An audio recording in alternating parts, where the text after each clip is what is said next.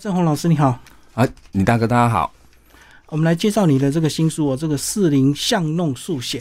郭老师，你先把你个人美术背景介绍一下。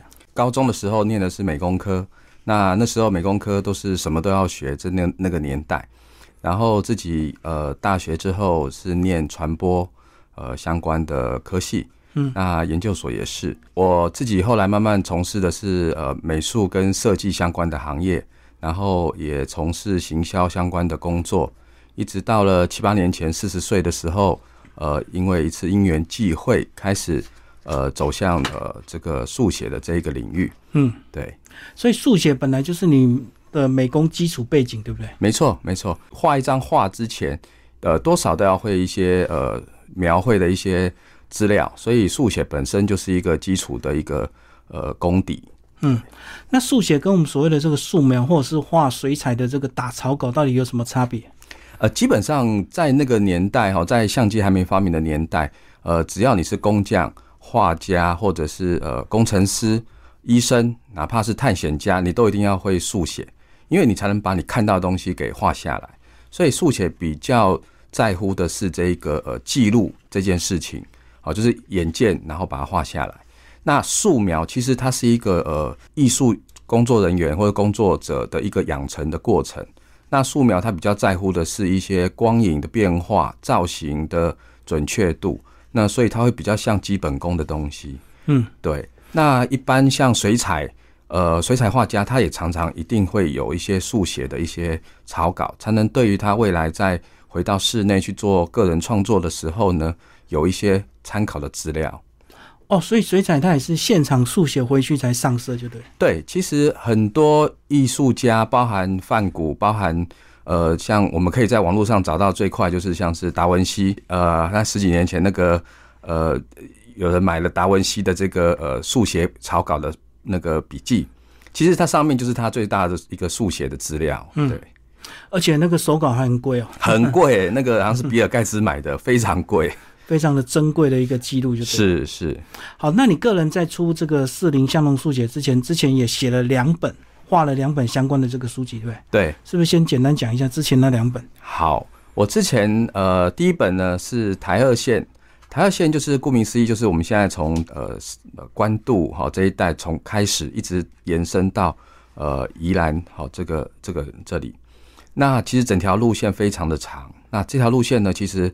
就是我们俗称的北海岸啊，这这一这一带，那这一带呢有很特别的一些呃景景观景点，也有很多渔村，哦，那它都值得在被记录。其实很有趣的是，我以前年轻的时候，就是骑机车都常常在这一带呃走，所以你会看到不同的呃那个地景，慢慢的在做转移改变。嗯，那这是我针对呃第一条针对以公路为主的一种速写的。主题，所以它是不是就是淡金公路的一小部分？嗯，对，其实算算，它是只是它又延伸到宜兰就对，没错，没错，没错，嗯，对。那另外一个是这个台南，那台南呢，其实古都啦，哈，这个我们 大家都耳熟能详。其实台南有特别呃很多人文的地景可以去做一个呃描绘。那其实我们速写家最重要就是你要走到现场去，嗯，所以呢，当时我也是自己。呃，像台二线，我是自己骑着机车哦，还不是开车，就骑着机车慢慢去去把这些地景描绘下来。另外，也去寻跟当地的这个耆老或是当地呃著名哈乡亲，可以去呃跟他们聊天，透过聊天过程把这些资料给收集下来。那台南也是一样，在台在台南住了一两个礼拜。然后就在那个巷弄，我特别喜欢走巷弄，所以也也特别能够去感受到这一些呃在地的一些呃景观的变化。哈，嗯，是。我觉得速写好像就是很注重所谓的在地故事，对不对？是。大家好像画完图之后，旁边一定会写一点什么历史典故这样子。是是，不是单纯的画册。对。呃，其实这样的部分呢，你我们刚刚一开始有提到速写的核心其实就是个记录。那其实不管今天走到哪里。呃，有一些可以从呃网络发达，我们可以去找到这些资料之外，其实更重要是因为你在现场画，你可以感受到那个景物，还有那个空间所带给你的那个氛围跟感受。嗯，另外比如说呃，旁边都会有一些邻居什么的，或者说当地的人，他们也会开始哎，跟看到你在画的时候，他其实他有一种光荣感，他会觉得哎呦，温温到家你要来喂，安利哦，就素爷哈，他画的很漂亮，他也很开心。另外，他就慢慢开始跟你聊呃一些我们在呃这个文献资料找不到的故事，好，或是当地的一些呃。呃，八卦啦，对，这些都可以让呃我们的那个画面哦更加丰富，而且可以透过这些呃不是官方记录的东西来更了解在地的一些精神，民间野史就对，没错，没错。哎，不过就你个人的这个程度，你觉得你在现场画跟这个拿一张现场的照片，你画起来会不一样吗？我还是个人比较鼓励是到现场，为什么呢？因为照片了不起就是一张 A 四大小，你用平板用现在的设备。它就是一张 A 四左右的尺寸，可是现场那个环境景物实景哦，它非常大，非常可能是你的 A 四的几百倍大，嗯，那个感受度完全不一样。另外一个呢，空间，呃，当天你在画的过程，不管你今天是夏天是冬天，你身体所感受的那个那个温度，以及环境所带来的，包括嗅觉、听觉。各个层面的一个一个感受，它都会让你的画面产生不一样的结果。那也因为一张作品，就是因为有这些不同环境所带来的一个刺激，所产生不同的呃颜色啦、构图啦、线条啦，都会产生不同样的状况之下，你的作品才会有更有生命力。其实感觉就是跟在地结合的味道。嗯，不过这样讲就是说，因为这个如果用照片的话，你可能会。画非常的久，对，就失去了速写的这个意义，对不对？是是是，嗯，其实很多国外作家，他们艺术家啦，好像梵谷，他最有生命力的作品，大部分都是在速写上面，因为他就是感受那个现场的味道。对，嗯，哎，可是我们速写单纯就是线条，看不出一些光影的变化，所以说他在绘画的时间上就比较不讲究嘛，就是不管是清晨或黄昏，因为水彩就非常重视，对不对？对，其实我们会呃。速写它没有一定的美彩，像我们听到哦，水彩画它就一定是用水彩颜料，油画它一定是油画颜料，水墨就一定水墨颜料。可是速写它没有规范没彩，你用线条，用一支圆珠笔，用一支针笔啊，或者是所谓的铅笔，都可以让你的画面去去描绘下来。所以只是看你怎么表现而已。嗯，那这样的表现状况下。它就会呃产生不一样的氛围，所以呃我们是非常自由的。其实呃速写是最自由的一个绘画的一个过程。那我们也会在这样的过程当中呃产生不一样的氛围，所以它有不同的感觉啦。可是速写好表现它的光影吗？速写可以表现啊，其实可以表现，就是阴影吗？对，阴影就是线条一条一条画，但是就是看你个人花在现场的时间有多久。就是嗯，你能停留多久？这也是很现实的问题。好，我有学生跟我讲啊，老师，我我跟旅行团出去，他上到了一个景点，就是呃，扣掉一些上去看的时间之类的，他时间不多。那我就跟他讲，时间不多，你就有限的时间里面就画有限的这个这个东西，这样就好了。嗯，不过这样讲，其实技巧还是会因为这个训练而变得熟能生巧，对不对？这当然当然，一定所有的呃这个。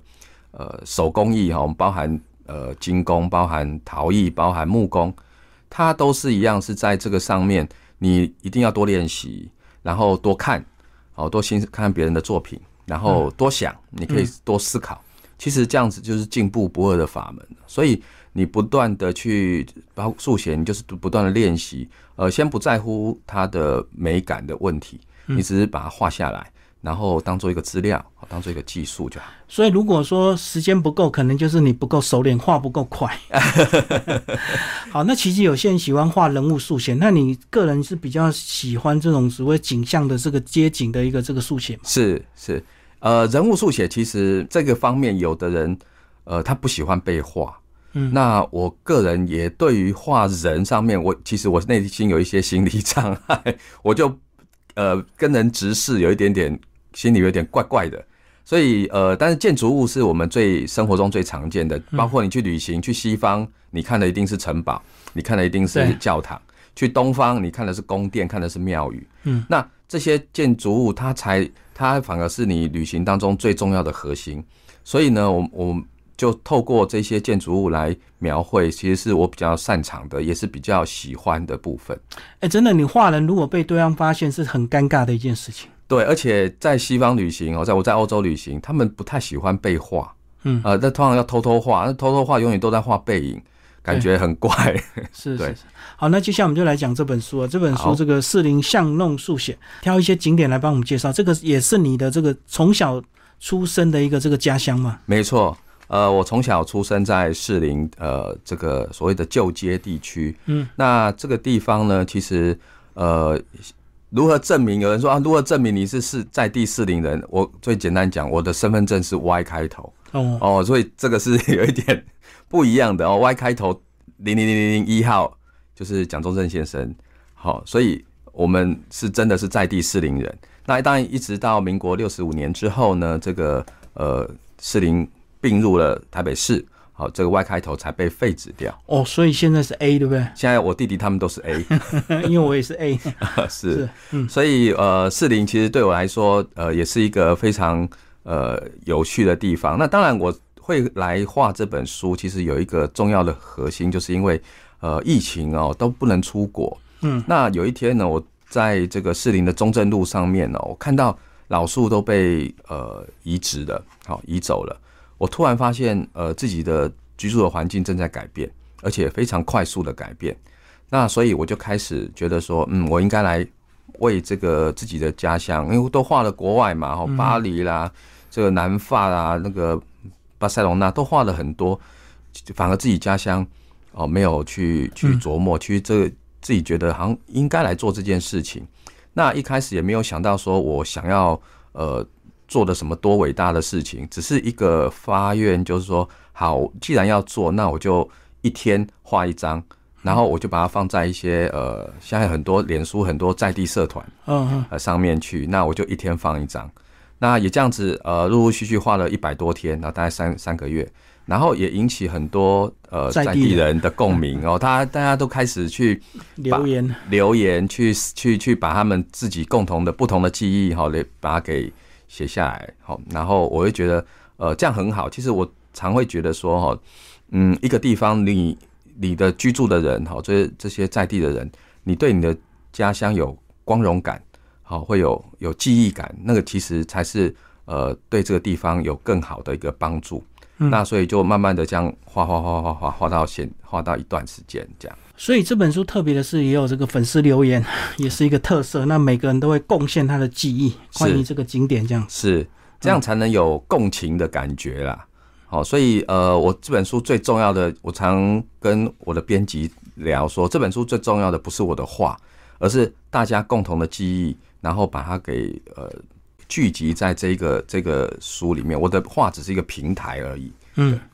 对很多地方，如果你不画，过一段时间就被拆掉，然后就都根了。对，现在台北市几乎都是这样的景象。然后在一个老城区里面，突然就一一栋超高大楼，对，就是都根盖上去。没错，其实虽然说我这本书是去年画的，但是呃，坦白说，里面已经有一些这个画里面的景点都已经变成都根了，已经开始在都根了，已经消失了。嗯，所以其实呃，大家在看的时候，也许有些景已经。不复存在了，所以这就是我最重要想要画这本书，想要把四林给记录下来的最重要的核心跟目的。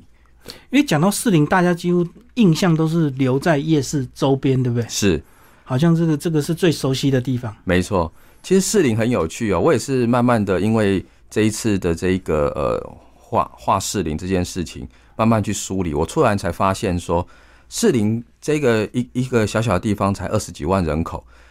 它有最高级的哦，所谓的天幕，嗯，它有最呃完全没有开发四五十年都冻结的社子岛，然后它有世界上呃前十大的这个博物馆，故宫博物院，它有这个观光客必来逛、必来台湾必逛的这个士林夜市，对，哦，它所以然后它有四这个全台湾第一所小学士林国小，你慢慢去梳理、去爬书之后，才发现。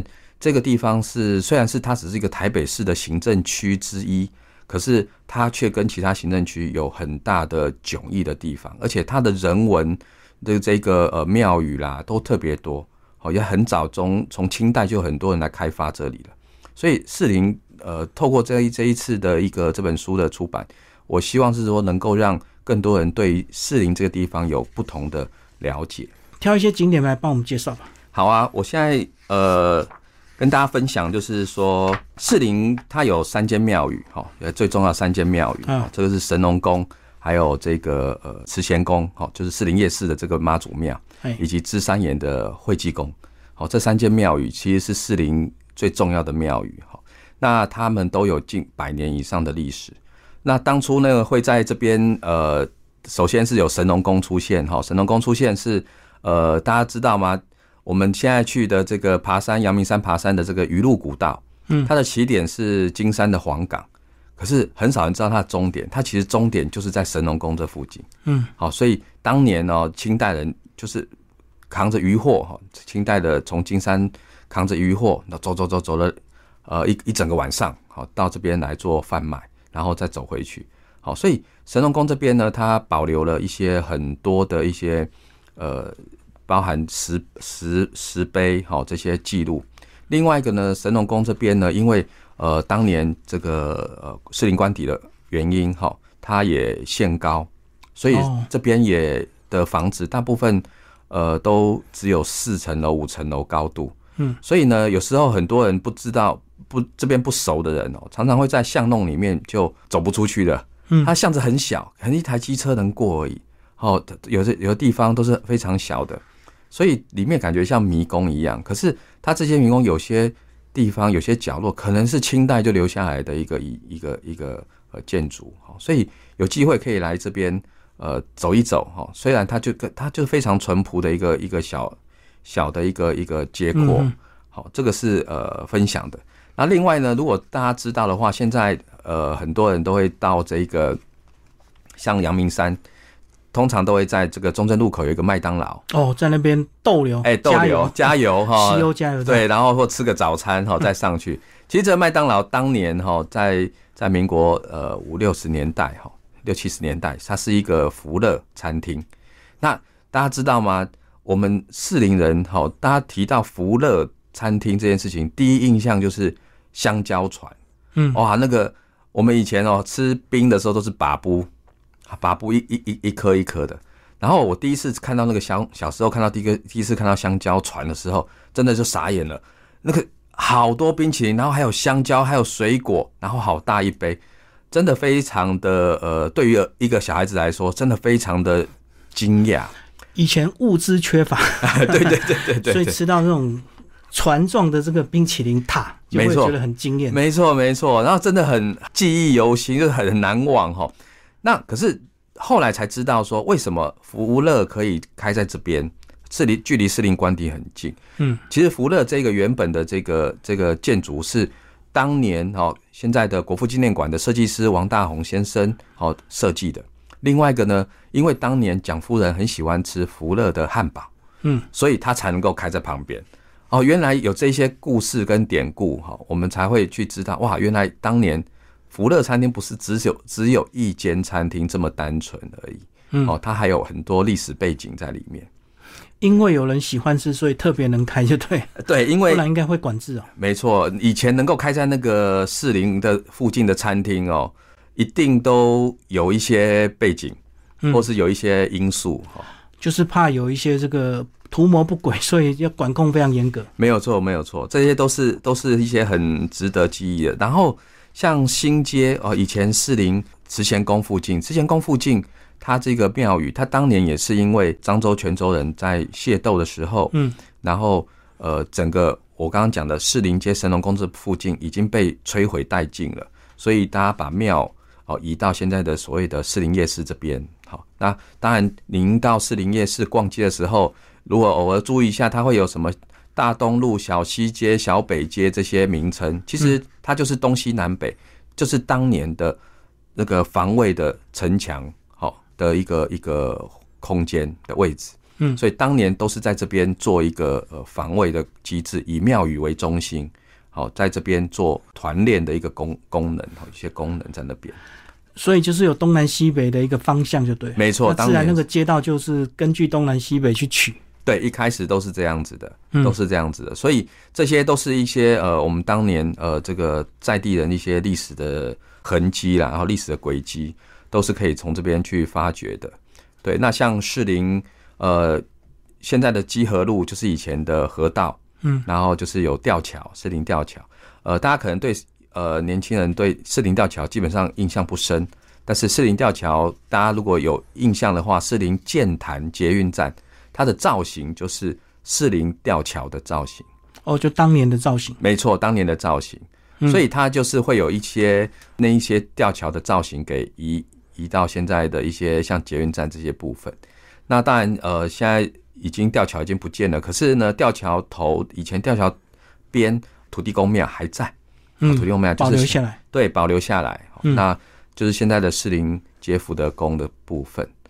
哎，你讲到这个基河路，我的印象中是以前那个士林夜市门口不是有个金鸡广场啊？对啊，有一段时间这个产权纠纷就被封起来，没错。然后后来就被卖掉，然后就变大了。现在变豪宅，现在变豪宅。所以，所以士林其实它有一些我们痕迹。然后，另外当然就是所谓的这个呃呃后港这一带，后港这一带。那这一带呢，如果大家有机会的话。喜欢就可以看一下一个地名叫三角渡，好，顾名思义，他以前有摆渡的人，嗯，好，有渡船，好，有人在这边，那现在已经没有了。可是比较特别的是，呃，这个码头前面哈有一个天德宫，它是全台湾唯一可以坐电梯的庙，哦，它因为它是在堤防外，所以常常会有这个所谓的淹水的问题，像呃有台风天就会堤防外就容易淹水，好，所以。它庙盖在那边呢，它就就做了那个电动的，就四个支架哈。只要这个呃，这市政府说台风来了，他就把整个庙给撑起来，自动升上来就对。哎，抬高一层楼，好，所以你如果有趣有很有趣的话，就是台风没来之前，那已经呃关闭水门的话，你就可以去看那个抬起来的那个两层楼的庙宇哈。对，这样子庙应该小小的吧？哎，庙不大。庙不大，不然怎么支撑那个电动上下？没错，这个庙也很特别，就是说它都是一些呃所谓的落难的神像哦。以前有大家乐那个时代，有很多神像断被断头的那些，对对，他们在就漂流到这个码头这这边，然后被人家捡起来，然后统一就一起供奉在那边，所以也因此呢，呃，变成一个当地的一个比较呃，就是说特别的一个地一个一个庙宇。嗯，然后三角渡的这个部分，这个地方呢也很很有趣，是当年呢在民一九四五零年代哈，这边呃当时淤积河道淤积没那么严重，他们呃很多这边听说停过一百多艘的船，听说也有战舰哦，以前水比较深呢，对对，也可以可以开进来哈，那这都是一些呃当地耆老所告诉我们的一些故事。所以，其实透过这本书的绘画的这个过程，丰富了更更多的一些呃，大家来看的时候，有不同的一些记忆跟不同的一些故事，可以从从中去学习跟理解。哎，我最近才看到那个新闻报道，特别讲那个保龄球馆啊，圆山娱乐中心居然还保留保龄球馆，就讨论说为什么不为什么还这个维持到现在？原来就是土地的一些问题，是，所以就勉强一直营运到现在，因为拆了也不能够盖什么。对。其实它是一个很多台北市人，我不不是他不能讲台市林而已哦，很多台北市人会去的共同记忆。对，那当然现在保龄球已经没落 没落了，视为了哈，所以它但它球道还是开的。我我有去画的时候，我有进去看了一下哦，真的是平日一个人都没有，然后你会觉得呃很空，然后有没有还是有有人在在顾哈，然后就问之类的哈，那有时候。呃，但是它是一个共同记忆，对，它会产生呃大家的印象的连接。哦，那个有一段时间，台湾有一段时间非常疯保龄球，对对对对，很很有很有趣，很有趣。嗯，而且那个保龄球凭那个地标啊，整个中山北路上一个很明显的，没错没错，它的地标是一个只要经过一定会有深刻记忆的地方。嗯，对。好，最后把一些推荐人介绍一下，包括你还请那个四零纸业的总经理帮你写推荐啊，所以你也画到四纸，也是在地企业。是，呃，四零在地企业，呃，这部分真的很感谢呃四零纸业，呃，给我的一些支持跟帮助。那呃，其实他们本身就是在四零呃生根的一个企业。那当然很，他们呃，我早期的一些一些长辈啦，或者是一些邻邻居妈妈们，他们都对士林职业呃是在里面工作，嗯，他们也在里面，因为当时需要很多的那个，所以就养活很多人，对，养活很多人。这这个部分呢，所以他们士林职业对士林本身有很大的一个情感的连接，对，所以他们像他们现在也很多的这个未来的一些发展，也都会慢慢跟士林做结合。对。嗯，哎，还有人帮你写专文推荐，对不对？包括作家吴在英，他也是在地人。是在英老师，吴在英老师，他是亲子方面的一个童书的一些一个作家。嗯，对。那他对亲子方面也很有，呃，亲子方面的一些导读啦、文学也很有深刻的一些呃想法。好，所以简单介绍而已。这个更多详细的内容，大家拿出去现场看会更有感觉。老师最后把你一些相关的课程讲一下，好不好？你这个特别喜欢带大家到国外去画，是不是？是我自己自己有在台北市有开这个呃旅速写课程，那就是画台北市的景点。我是第一位在台北市街头速写教学的一个呃艺术工作者。那另外呢，因为我学生曾经跟我抱怨说，老师你都不能够。带我们出去，那就带学生就出出国，因为我本身自己在欧洲常常会有一些展览的邀约或者是一些活动，那我也在法国跟澳洲都有开过工作坊，我需要工作坊。嗯嗯，那所以这部分都会呃每年都会带学生出国，像今年我们年初去了葡萄牙，五月去了这个亚得利亚海，就是意大利这一带，那呃明年也会有新的呃旅程，比如说伊朗啦、保加利亚这些特别的地方。那呃，这些都是能够让更多人对于旅行还有跟画画的结合有更深刻的一个体验跟不同的一个氛围。你个人为什么特别爱欧洲啊？呃，其实应该是这样讲哦，就是说，呃，大部分亚洲大部多数人都去过，嗯，好，就很熟悉，很熟悉的。日本可能呃，听众都比我还熟哈。但是欧洲它毕竟它有一些不同的，像他们一些教堂、一些大建筑物，是我们亚洲比较少看到的。嗯，那因为旅行当中，呃，你要有不同的刺激，呃，欧洲也是一个艺术的一个核心，好，就是世界艺术的核心之一。好，那所以我们我会比较常去那边。再就是我最重要就是我在那边，呃，都会有一些展览，好，一些像我呃，二零一七年在意大利的。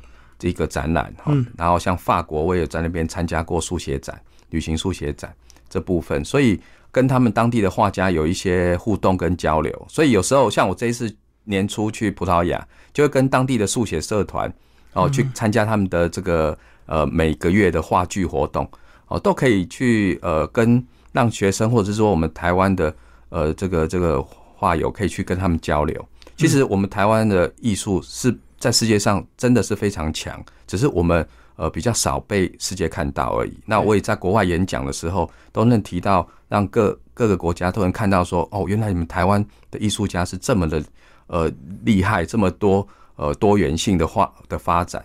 我觉得也是对我们自己台湾的一个很棒的一个宣传。嗯，就是没有机会这个出国宣传了。好，我们最后把这本书的一个另外一个优惠啊，这个有一个旅店，有一个这个是餐饮店的，哎，讲一下这个是你去找的吗？这个是你熟悉的？这个就是刚刚提到的士林职业的一个他们的关系，两家都是关系，呃，两家都是关系。嗯，呃，因为他这个原本这一个旅店的这个点哦，地方是当时他们干给干部住的哦宿舍。嗯，那当然就是职业已经已经没落，而且已经迁移了。然后他们就把这些重新整理一下，变成旅店，然后让，因为它距离士林夜市也很近，所以呢，他也愿意提供这样的一个优惠，让呃这样的一个购书的民众或购购书的读者能够得到这部分的一个优惠，这样很有很有它的独特风格。在老建筑里面住宿这样子吗？呃，它它也不算很老啦，但是嗯，有它，因为它距离很近，然后有它一定的。便利性的便利性，对，嗯嗯，好，谢谢我们的郭老师，我们介绍这本新书《四零巷弄速写》，谢谢，谢谢。